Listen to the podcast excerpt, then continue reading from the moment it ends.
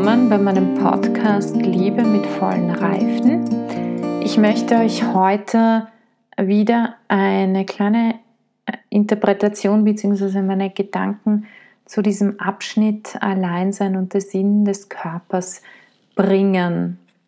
Ihr findet die Katechese, also das, was Johannes Paul II. dazu gesagt hat, auf dem Podcast in Folge 18 und am YouTube-Kanal in Folge 20. Alleinsein und der Sinn des Körpers. Was bedeutet das? Ähm, der Körper, durch den der Mensch an der sichtbaren geschaffenen Welt teilhat, bringt ihm zugleich zu Bewusstsein, dass er allein ist. Wenn ihm sein Körper nicht geholfen hätte, das zu erfassen, indem er es ihm deutlich machte, wäre er sonst wohl nicht imstande gewesen, zu jener Überzeugung zu gelangen, zu der er, wie wir wissen, äh, wie wir lesen, tatsächlich gelangt ist. Ähm, er zitiert da ein bisschen, also er zitiert nicht, aber er bezieht sich dabei auf Genesis Kapitel 2, Vers 20 und ich möchte euch diesen Vers vorlesen. Der Mensch gab Namen allem Vieh, den Vögeln des Himmels und allen Tieren des Feldes, aber eine Hilfe, die dem Menschen ebenbürtig war, fand er nicht.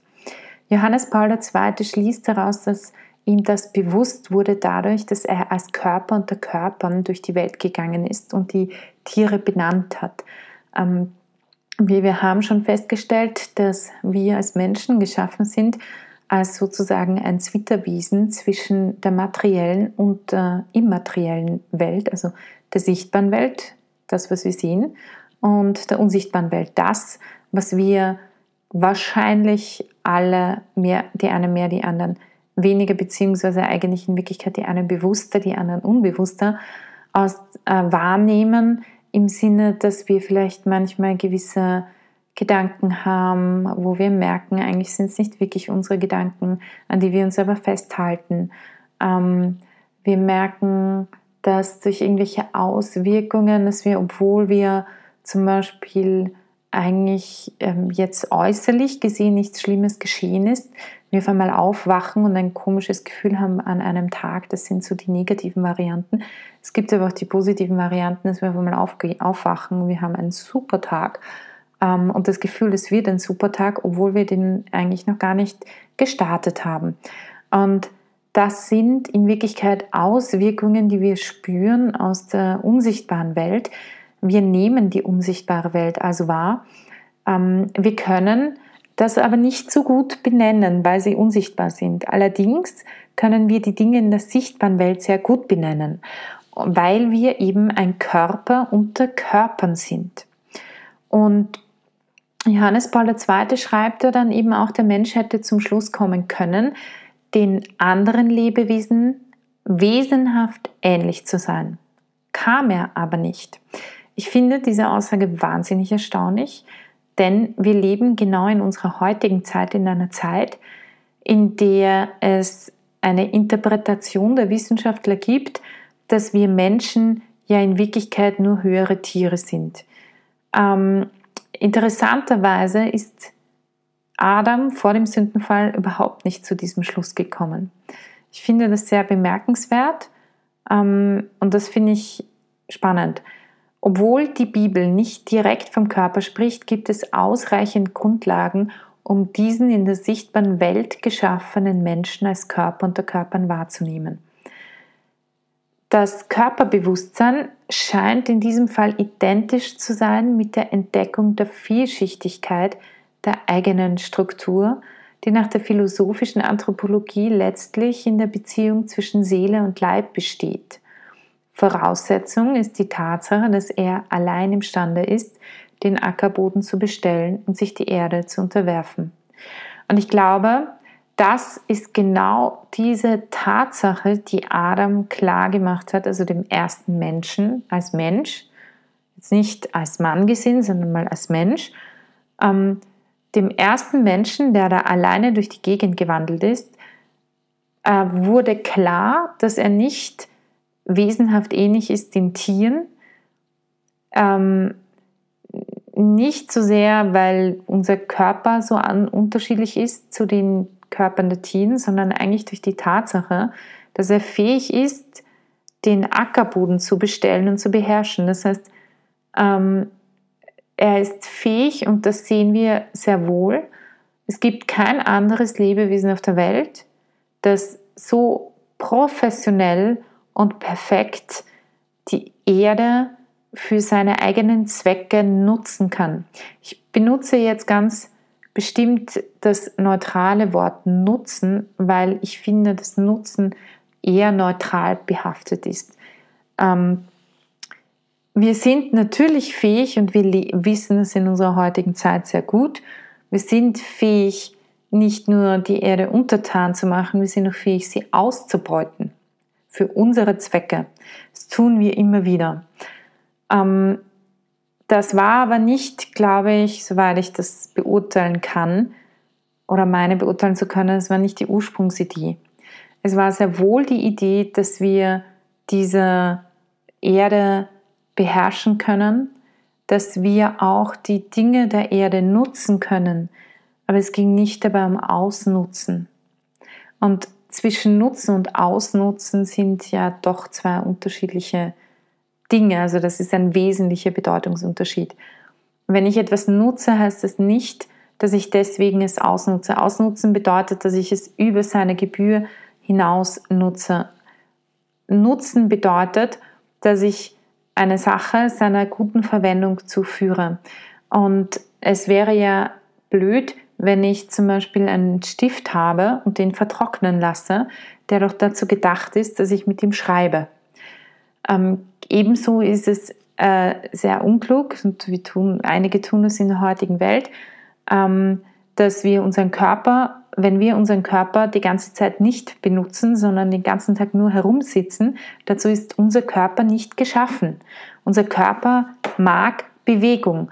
Und wenn ich mich bewege, wenn ich tanze, wenn ich gehe, wenn ich laufe, wenn ich whatever, was auch immer ich gerne tue, ähm, wenn, wann immer ich das tue, dann nutze ich meinen Körper. Ich kann natürlich immer übertreiben, aber wir reden nicht von der Übertreibung, sondern wir reden von einem, Ma einem maßvollen Gebrauch, einem maßvollen Nutzen unseres Körpers, der dem Körper sogar gut tut, weil jeder, der ein wenig Ahnung von Medizin hat, weiß, Gelenke, Sehnen, Muskeln, der Körper, auch die, auch die Wirbelsäule und alles braucht ein gewisses Mindestmaß an Benutzung, damit es gesund bleibt.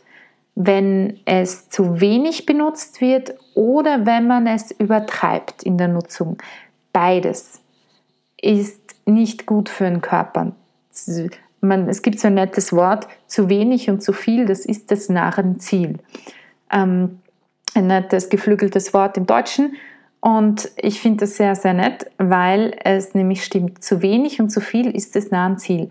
Wir brauchen einen guten Nutzen und genau darum ging es. Es geht im, in der Fähigkeit des Menschen, dass wir uns ihm Ehre untertan machen können, nicht darum, die Ehre auszunutzen und auszubeuten.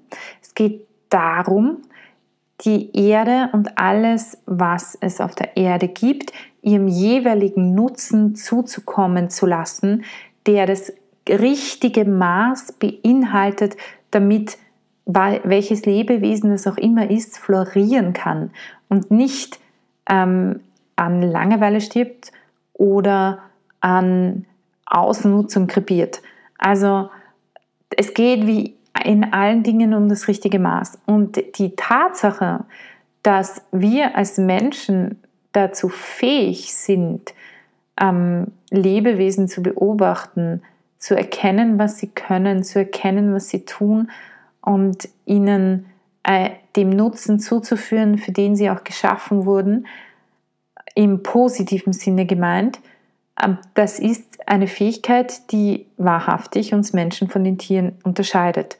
Und das ist damit gemeint, wenn Johann, also das ist äh, zumindest soweit ich das verstehe, damit gemeint, was Johannes Paul II. meint, wenn er sagt, dass anhand dessen, dass er durch die sichtbare Welt ging und er gesehen hat, er ist ein Körper unter Körpern, gemerkt hat, ähm, dass er aber irgendwie denen überlegen ist. Das heißt, er ist ihnen nicht ebenbürtig, sondern er ist ihnen überlegen. Und das bedeutet, dass er, ähm, äh, und zwar deswegen, weil er die Dinge nutzen kann und die Erde unterwerfen kann. Ich möchte hier mal kurz anmerken, wenn wir hier sagen, dass er dem Vieh, den Vögeln des Himmels und den Tieren des Feldes ähm, sozusagen Namen gegeben hat, also de facto den Lebewesen, dann bedeutet das auch, dass er den gefährlichen Lebewesen auch Namen gegeben hat, vor denen wir heutzutage Angst haben, weil wir wissen, wenn wir denen zu nahe kommen oder die Muttertiere sind, kann das für uns echt gefährlich werden. Ich meine damit Wildschweine, ich meine damit Bären, ich meine damit Krokodile, ähm, ich meine damit ähm, äh, ja, was auch immer es sonst noch gibt. Also mir fällt jetzt gar nicht viel ein. Aber das sind so Tiere, wo man sagen muss, okay, ich persönlich habe vor denen echt Respekt. Wölfe, Wölfe, genau. Äh, wobei wir Menschen ja die Wölfe uns nutzbar gemacht haben. Ein Teil der Wölfe, die sind nämlich dann zu Hunden geworden. Da gibt es eine spannende Geschichte auch über die Entstehung der Hunde. Ähm, auf jeden Fall Tatsache ist, ähm, dass wir sehr wohl fähig sind, uns Tiere zu zähmen. Wir sind doch fähig, äh, sie zu beherrschen. Wir sind fähig, die Natur zu beherrschen. Wir sind fähig, Flussläufe zu verändern. Haben wir im Laufe unserer Geschichte meistens nicht immer zu unserem Besten. Aber wir haben es getan. Wir tun es auch immer wieder. Also wir sind fähig, die Erde uns zu unterwerfen. Vor dem Sündenfall ging es eigentlich darum, das in einem positiven Sinne zu tun, sie zu nutzen, nicht sie auszubeuten. Nach dem Sündenfall, wie wir wissen und in der heutigen Welt sehr gut erleben, haben wir in diesem Unterwerfungsmaß ziemlich stark übertrieben. Und ähm, das zeigt, äh, dass wir eine gewisse Überlegenheit haben den anderen Geschöpfen dieser Welt und den, an der, der Umwelt gegenüber auch ähm, dass das aber für uns nicht immer gut ist. Und ähm, das ist der Sinn des Körpers.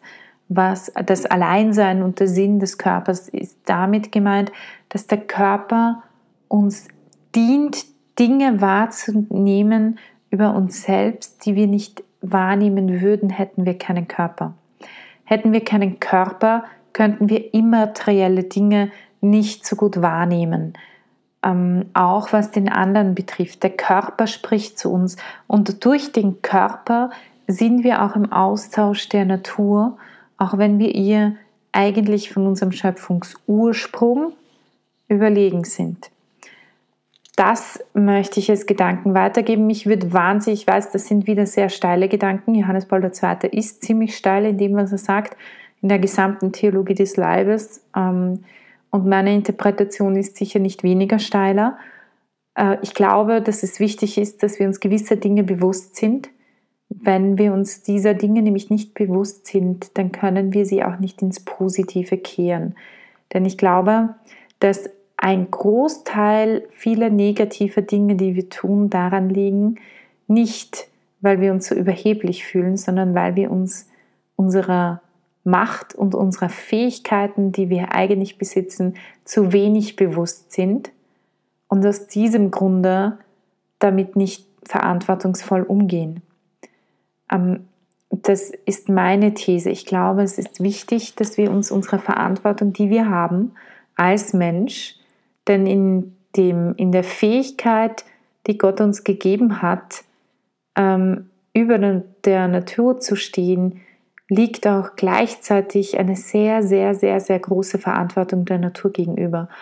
Und wir sind nicht nur uns selbst das schuldig und unseren Mitmenschen gegenüber, wir sind es auch der Natur und allen Lebewesen gegenüber, die wir auch beherrschen sollen, aber eben beherrschen und nicht tyrannisieren. Und ich habe in einer der ersten Folgen ein bisschen versucht klarzumachen, was der Unterschied ist zwischen beherrschen und tyrannisieren. Wenn ich etwas beherrsche, dann beute ich es nicht aus. Dann schaue ich, dass ich den richtigen Nutzen finde und es so nutze, dass es mir dient, aber vor allem auch, dass es dem Lebewesen der Natur selbst auch zum Positiven dient, dass etwas herauskommt, das sonst nicht so gut herauskommen würde. Ich meine damit zum Beispiel Gärtner wissen ganz genau, es gibt gewisse Blumen, die zu einer gewissen Jahreszeit ein bisschen beschnitten werden müssen, damit sie besser blühen. Das ist beherrschen. Tyrannisieren wäre, das so herunterzuschneiden, weil es mich stört, ähm, dass gar nichts mehr davon übrig bleibt. Äh, oder nur das abzuschneiden, was mir taugt, und dann sind auf einmal keine Blüten mehr da. Das wäre Tyrannisieren, Beherrschen ist aber das, ich schneide etwas zurecht, damit die Blüten noch stärker herauskommen und das Ganze eigentlich erst richtig zu blühen anfängt. Und das ist ein Wesensunterschied, den äh, wir oft heutzutage nicht ganz im Bewusstsein tragen. Ich behaupte jetzt, Adam vor dem Sündenfall kannte den Unterschied. Und damit schließe ich für heute. Ich habe eh schon wieder sehr viel gesprochen und wünsche euch ein wunderschönes Wochenende und genießt die Sonne, wenn sie scheint.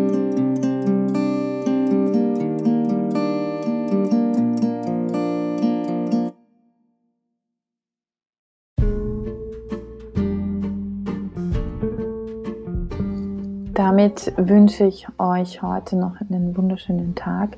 Genießt ihn so sehr ihr ihn genießen könnt.